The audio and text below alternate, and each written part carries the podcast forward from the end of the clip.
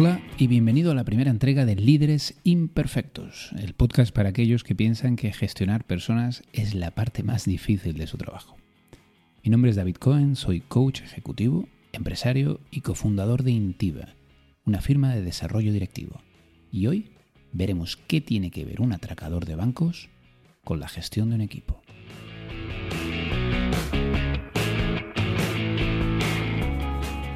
Daniel llegó a nuestra cita algo tarde y bastante acelerado, como siempre.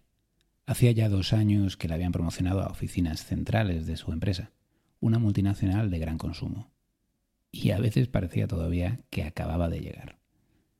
Pedimos unos cafés y empezó a explicarme el motivo por el que había querido que nos viéramos.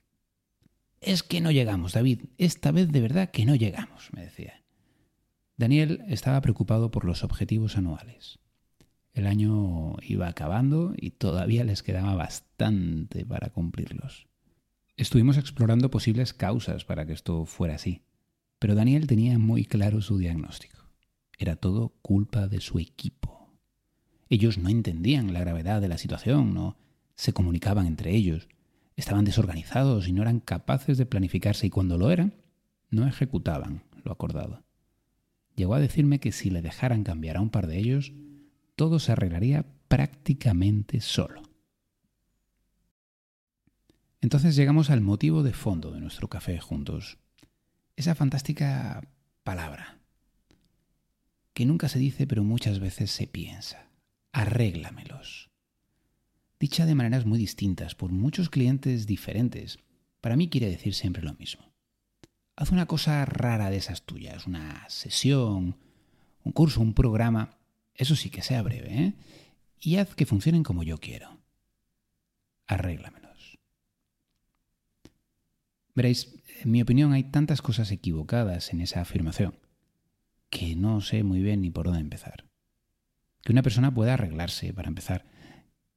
Que de ser cierto, sea yo o cualquier otro profesional la persona adecuada para hacerlo.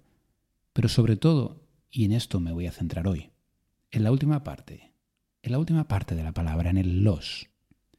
Porque mira, si me dijeran arréglame, pues les explicaría que nadie, o al menos nadie sano, necesita ningún arreglo, como mucho crecimiento.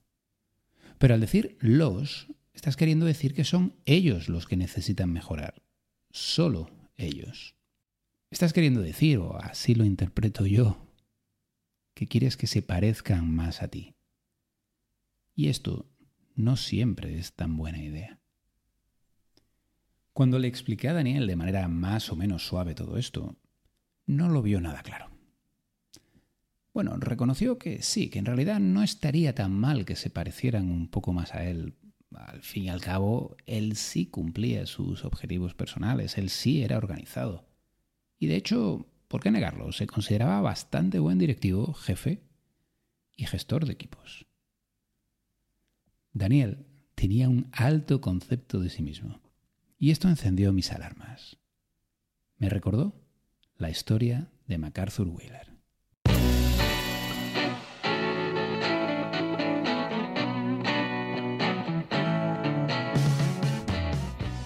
En 1995, en Pittsburgh, MacArthur Wheeler atracó dos bancos a plena luz del día. Parece el comienzo de una película, pero no lo es. Ocurrió en realidad.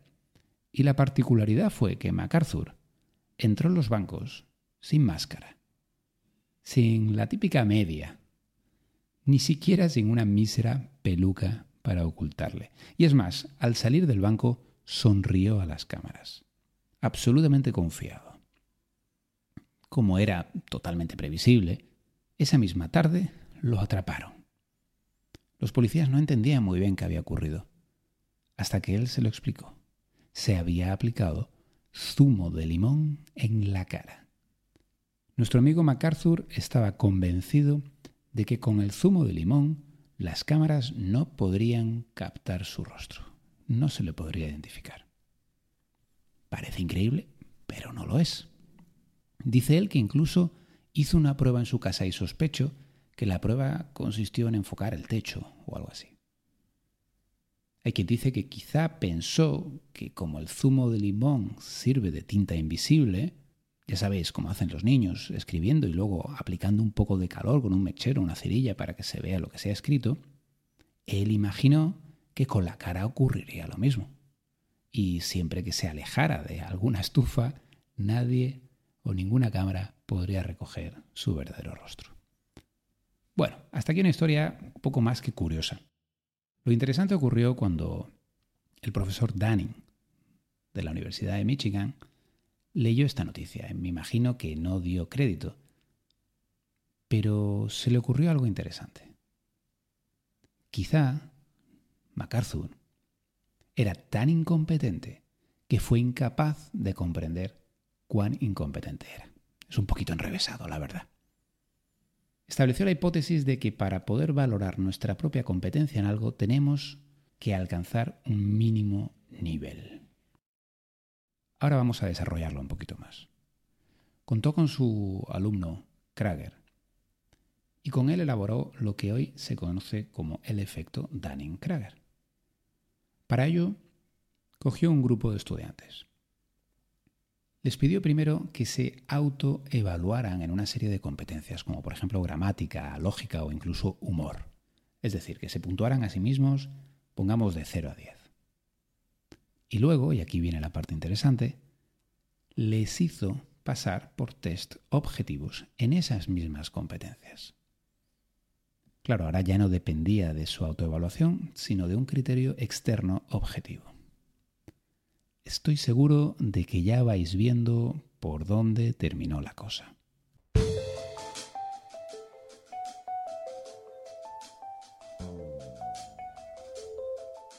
Pues sí, en efecto, como seguramente habéis sospechado, aquellos que se autoevaluaron de manera, digamos, más optimista, más generosa consigo mismos, fueron también los que peores calificaciones sacaron en los test objetivos. Y al revés, aquellos más estrictos y perfeccionistas, aquellos que se puntuaron a sí mismos con una nota menor, lo hicieron mejor en los exámenes. Aquí hay muchísimo aprendizaje, a mi entender. El efecto Dunning-Krager establece que para poder evaluarnos necesitamos conocer la materia sobre la que nos estamos evaluando. Si yo me compro una cámara fotográfica, una buena cámara, y empiezo a hacer fotos, posiblemente con algo de tiempo y práctica llegaré a tener un nivel aceptable y cuando alguien me pregunte qué tal se me dé la fotografía, quizá diga que se me da, de hecho, bastante bien, tengo una especie de talento natural. Claro, hasta que empiece a estudiar, de verdad, hasta que empiece a profundizar en el tema. Y cuando lo haga me daré cuenta de que hay un inmenso mundo por delante que me es totalmente ajeno y del que no tengo idea. Y entonces entenderé que mi nivel es mucho más bajo del que yo pensaba. Necesito conocimiento para comprender el poco conocimiento que tengo. Lo curioso es que lo contrario es cierto también, es decir, aquellos más humildes, aquellos que se evalúan peor, son mejores en los resultados tienen eh, un mejor rendimiento. Esto puede deberse a lo que Dunning y Krager llamaron efecto de falso consenso. Es decir, me resulta tan fácil, soy un natural en esta competencia en concreto y por tanto pienso que los demás deben hacerlo igual de bien, de manera natural. Por ejemplo, eh, conozco a alguien que es un auténtico genio para los idiomas y no se considera tan bueno porque no le supone ningún esfuerzo piensa que el resto deben de hacerlo más o menos igual y no se da cuenta de que es mucho mejor que la mayoría. Esto puede ser especialmente cierto en competencias que son más difíciles de comparar. Por ejemplo, si yo soy muy bueno en el deporte, me va a ser más fácil darme cuenta de lo bueno que soy porque es un ejercicio o una competencia competitiva. Estoy continuamente comparándome con los demás. Pero si hablamos, por ejemplo, de lectura rápida, de lógica, de matemáticas, de cuestiones que se hacen de manera más individual, quizá me es más difícil compararme con otros y no me doy cuenta de lo bueno que soy en la competencia de la que estamos hablando. Por supuesto, esto se aplica también en cuestiones como gestión de equipos. Y allá vamos. ¿Por qué? Porque la gestión de equipos es difícilmente objetivable, salvo en aquellas eh, empresas en las que esto se mide, por ejemplo, con 360 o con encuestas de clima, y podemos comparar unos directivos con otros y sus resultados. Por último, y por cerrar esta parte de Dunning y Krager, quisiera citar una parte de su estudio. Las personas incompetentes no solo llegan a conclusiones equivocadas y toman malas decisiones, sino que su incompetencia les impide tomar conciencia de ello. Que levante la mano a quien esto no le haya recordado a alguien de su historia profesional. a mí desde luego sí. Pero en fin, ¿qué tiene que ver todo esto con nuestro amigo Daniel?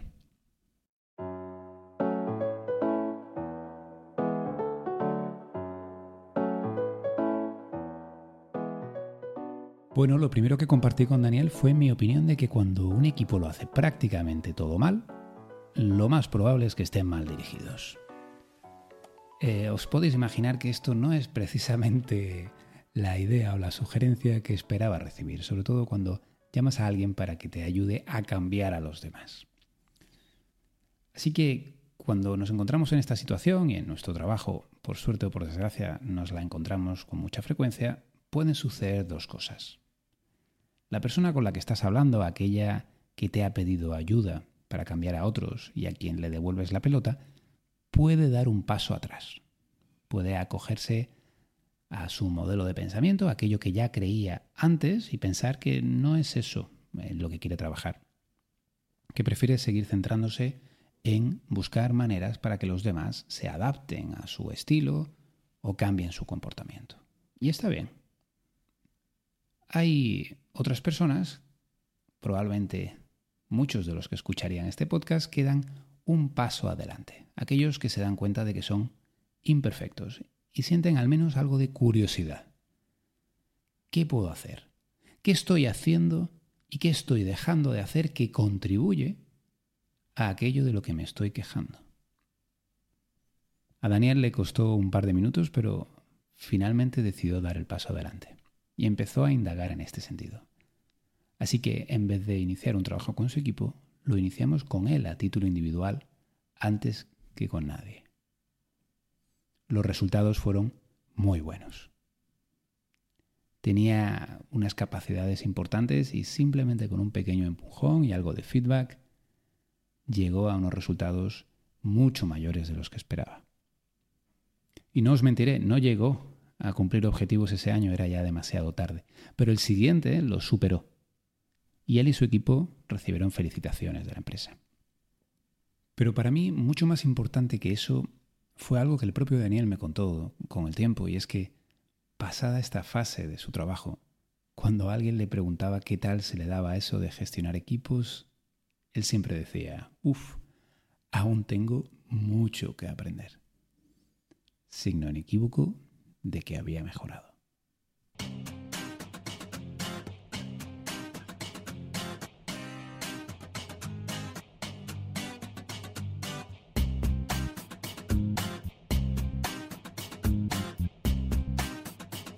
Ahora algunas ideas finales para llevarnos consejos prácticos de este podcast.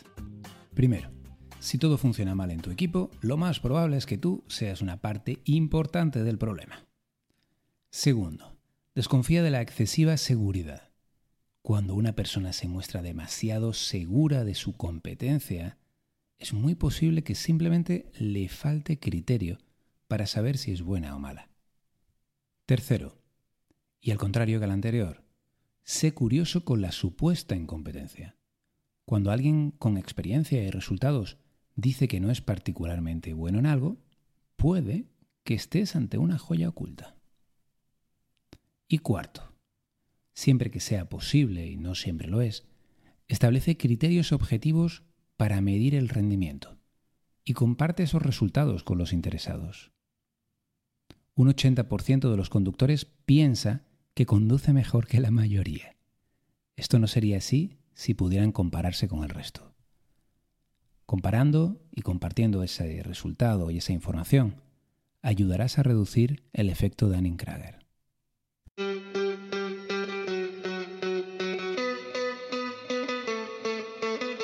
Y hasta aquí este primer podcast de Líderes Imperfectos. Espero que os llevéis algo útil y que os haya resultado tan entretenido oírlo como a mí hacerlo.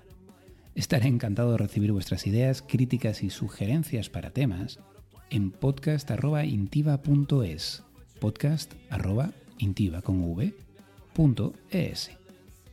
Si además queréis ayudarme a hacer crecer este podcast y que otros imperfectos como nosotros lo conozcan, os estaré eternamente agradecido por vuestras valoraciones en iTunes o en la plataforma donde lo hayáis oído. Gracias por vuestro tiempo y hasta pronto.